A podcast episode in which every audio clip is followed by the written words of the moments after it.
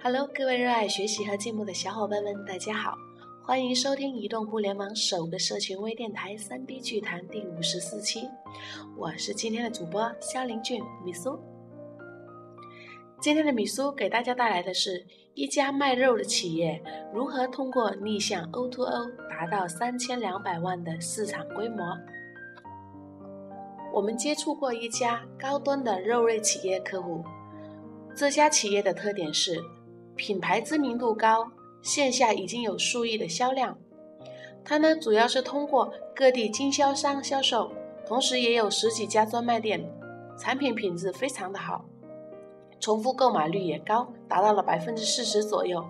在天猫、东京等平台也开设了自己的旗舰店，但是销量不理想，一天只有十来单。这样的企业要通过新营销手法去突围。以提升销量，单纯依靠线上是不现实的。为什么呢？肉类企业电商在天猫上做的最好的，一年销量也不过几百万。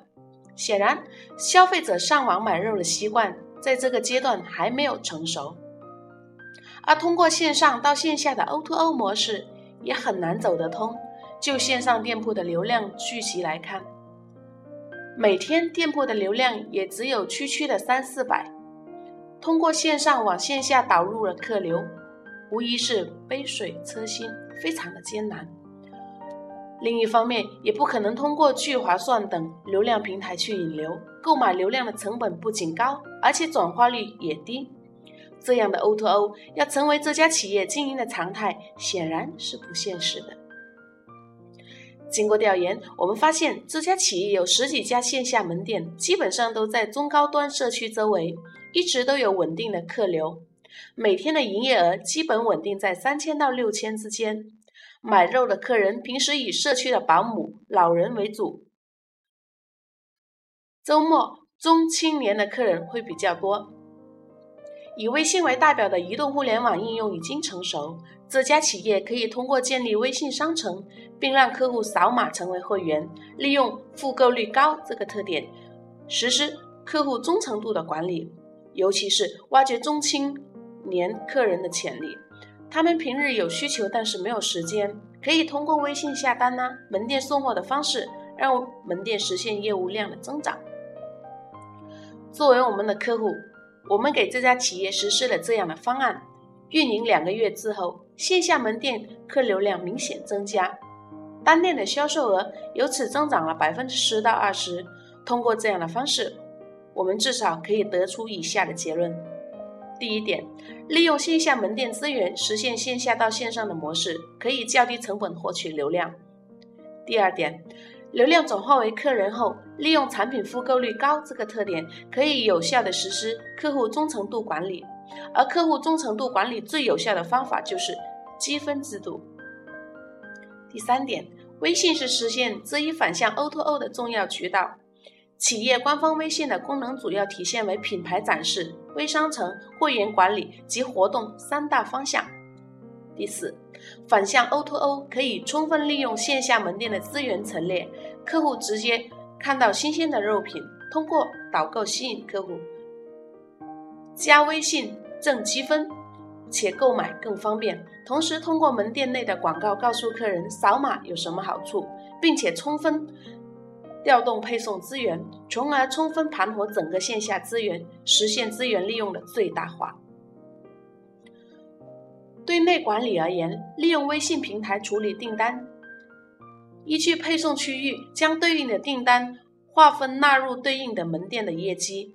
企业的微信销售团队根据整体业绩进行考核，有效解决了内部人员的激励问题。这样实施三个月后，我们发现，因为门店覆盖的区域有限，线下拉客再通过 O2O 线上的销售增量还是有限。O2O 要发挥更大的作用，必须有新的突破性的策略。通过门店加微商城加会员管理的反向 O2O 模式基本成熟。我们发现，反向 O2O 的核心是可以充分依托线下门店资源，低成本获取相对精准的流量，再通过微商城进行交易和订单管理，利用产品和服务的优势，有效的进行会员管理。那么，在微商城和管理相应对小成熟的情况来说，尽可能多的扩展线下流量资源，是做大这一模式的唯一途径。怎么拓展？多开门店吗？显然不是。一家线下的门店投资在四五十万，涉及到选址、装修、选品、招聘、培训、试运营、物流仓储、重新规划等非常多的事情，而且至少运营一年以上才有可能实现月度的亏盈平衡。依靠多开门店来拓展反向 O2O 的流量，在 O2O 只占百分之十几的增量的前提下，有些不现实。所以，这种投资大、见效慢的反向导流是比较笨拙的方式。而通过不同行业之间的合作，扩大线下流量是相对较轻，并能快速铺开的方式。经过短暂的思考后，我们就确立了这样的主导方式。合作伙伴的选择与导入有非常多的思路。根据对客户的资源盘整和分析，我们选择了有一定影响力的连锁餐厅作为主要的切入对象。经过反复优化，设计了如下操作的流程：第一步。客户到 A 餐厅消费该品牌商的肉品。第二步，导购推荐品牌商的肉品。第三步，客户在餐厅展示区扫描二维码购买，该餐厅会事先得到一个专属的销售二维码。那在第四步，A 餐厅订单统计与处理。第五步，品牌商通过第三方物流配送到顾客住址。但是。异业合作的 O2O 业务场景，相对于专卖店 O2O 的业务场景会更复杂。这样的业务场景涉及到的要素有就餐的客人、餐厅、导购、肉品厂商、微商城系统。于是我们一个个做了分析。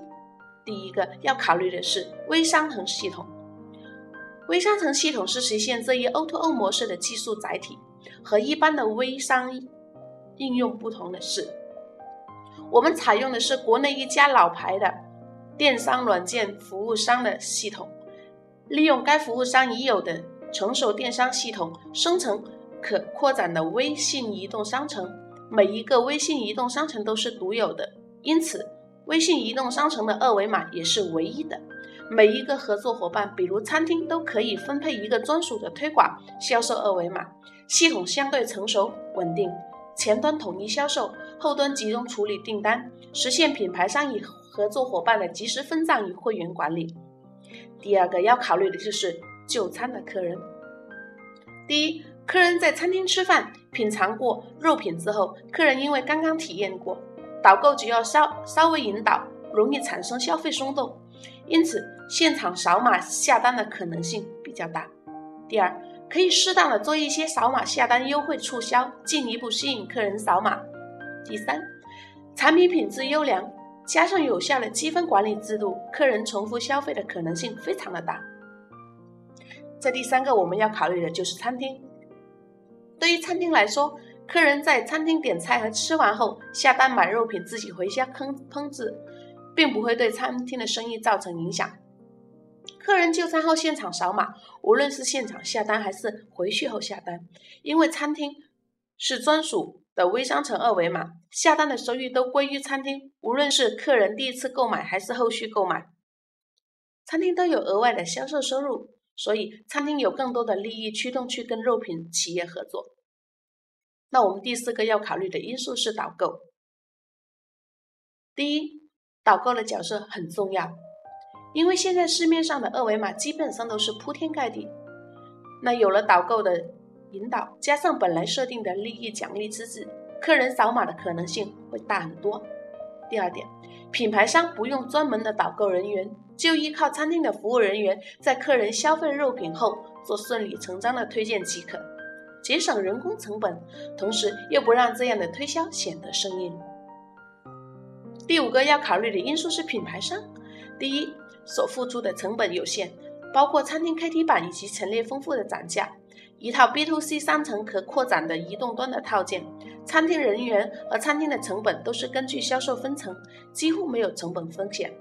第二，制定统一有效的 CRM 制度，统一策划，制定维系会员的丰富内容。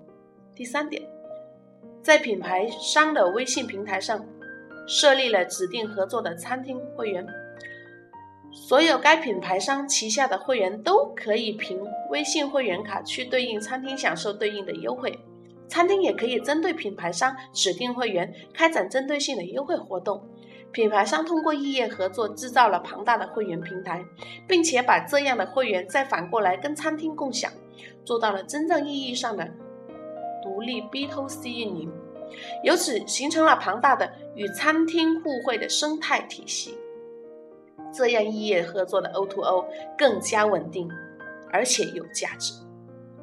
那有了这个异业合作的模式，通过合作伙伴快速扩展线下流量的通道。快速被打开，我们可以做一个小的测算：每家合作餐厅一个月产生的销售额为二点七万，这里面包含老客户重复购买，算是保守估算。如果后期复制到一百家餐厅来合作，一个月的销售额为二百七十万，一年通过异业合作产生的销售额基本在三千两百万左右。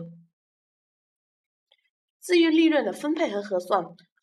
无论是品牌商还是合作餐厅或是导购，按商品的百分之四十的毛利来计，利润是足够让各个利益方受益的。这样的模式一经设计，就得到了品牌方的高层的大力支持，因此快速在各地拓展复制。从目前的销量来看，业绩比预期的要乐观的多。好了，各位听众们，今天米苏的分享到这里就暂告一段落了。在结尾，米苏还是要做一下我们的通告。三 B 剧团的微信粉丝群已经开通了，想进群的伙伴请加我的微信：二二八四九六零二。米苏期待与你在群里跟全国的营销同好在一起切磋论道，畅谈营销。我们下期不见不散。